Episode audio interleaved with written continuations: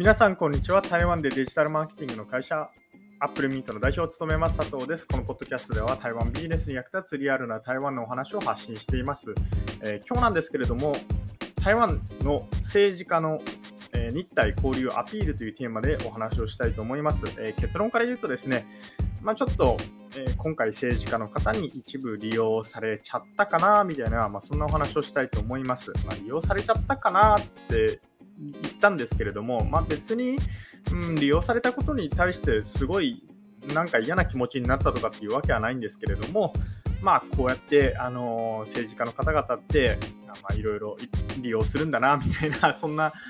えことをお話しできればなというふうに思います、えこのお話をしようと思ったきっかけなんですけれども、先日ですね、以前、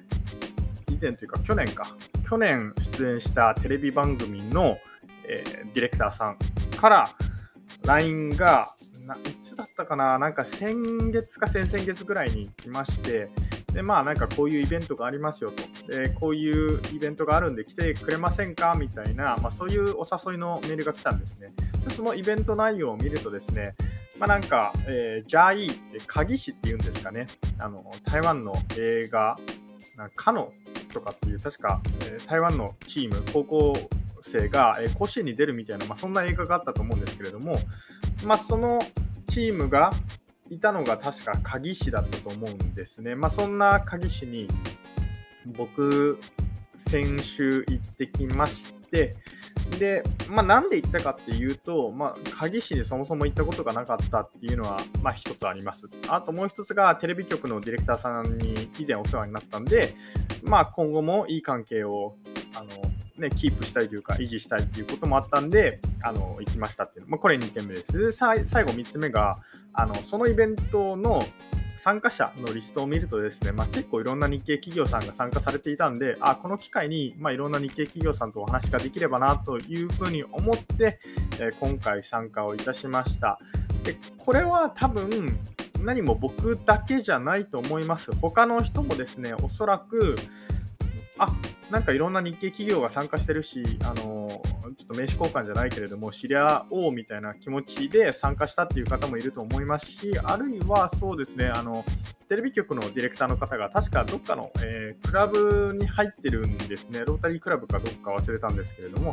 その関係性もあって参加したみたいな方もいると思います。まあ、いずれにせよですね、まあ、皆さんいろんな思惑があって参加したと思うんですよ。でえー、当日はどんなイベントだったかというとですね、6時45分、まあ7時ですね、朝7時に台北駅に集合して、えー、新幹線で鍵市に移動して、で、9時のオープンと同時に、えー、呼吸博物館南っていうんですかね、あの台湾には実は呼吸博物館2つありまして、えー、台北と鍵市に1つずつあるんですね。でじゃあなんで2つあるかっていうと、まあ、台北のその呼吸博物館に展示されているものっていうのがあまりにも多くて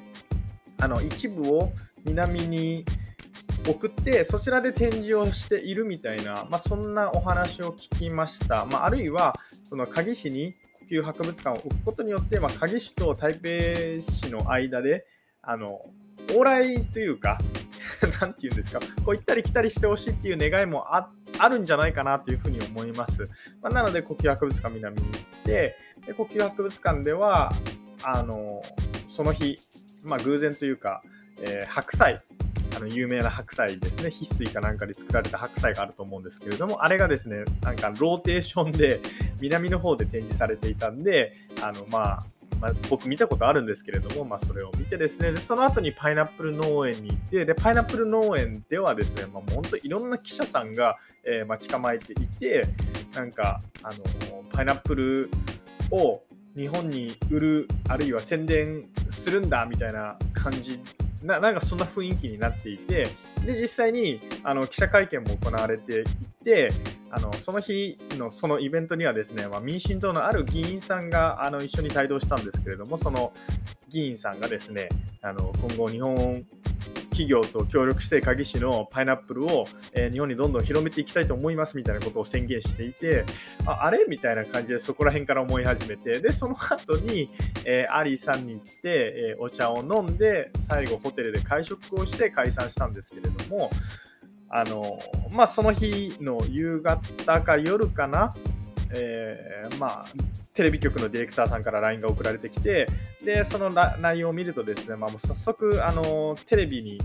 こう、テレビというか、その今回のパイナップル農園に行ったことっていうのが、まあ、ニュースになっていて、で僕もちょっとあのニュースにあの出演 出演したというか、まあ、出ていたんですけれども、まあ、そのニュースの内容を見るとですね、まあ、影市にある、えー、その民進党の議員さんが、えー、日体交流を促進したみたいな内容になっていて、ああ、なるほどね、みたいな、まあ、こうして あの政治家の方々ってなんかアピールするんだなっていうのを思いました。でまあ、僕としてはですねその民進党がいいとか国民党がいいとかっていうのは別にあんまり思っていなくてなんか、まあ、あくまで自分たちのビジネスにとって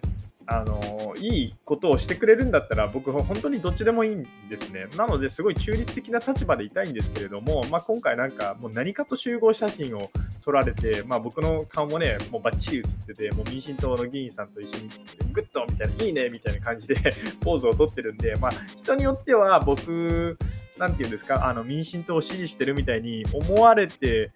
しまうあの思ってしまうような方もいると思います。けれども、まあ、僕にそんな意図はなくてただ、まあ、そんな僕の意思とは関係なくですね、まあ、今回のようになんかイベントがあってでそのイベントに参加すると気づいたら、まあ、なんかちょっと一部政治家の方に利用されたというかアピールの場になんか、えー、まあアピールの材料として、えー、僕が出たみたいなことが、え、あったんで、まあ、それはそれで面白い体験をしたなっていう、まあ、そういうお話でした。え、以上、 applemint 代表佐藤からですね、まあ、政治家の方にちょっと一部利用されちゃったみたいなそんなお話でした。それではまた。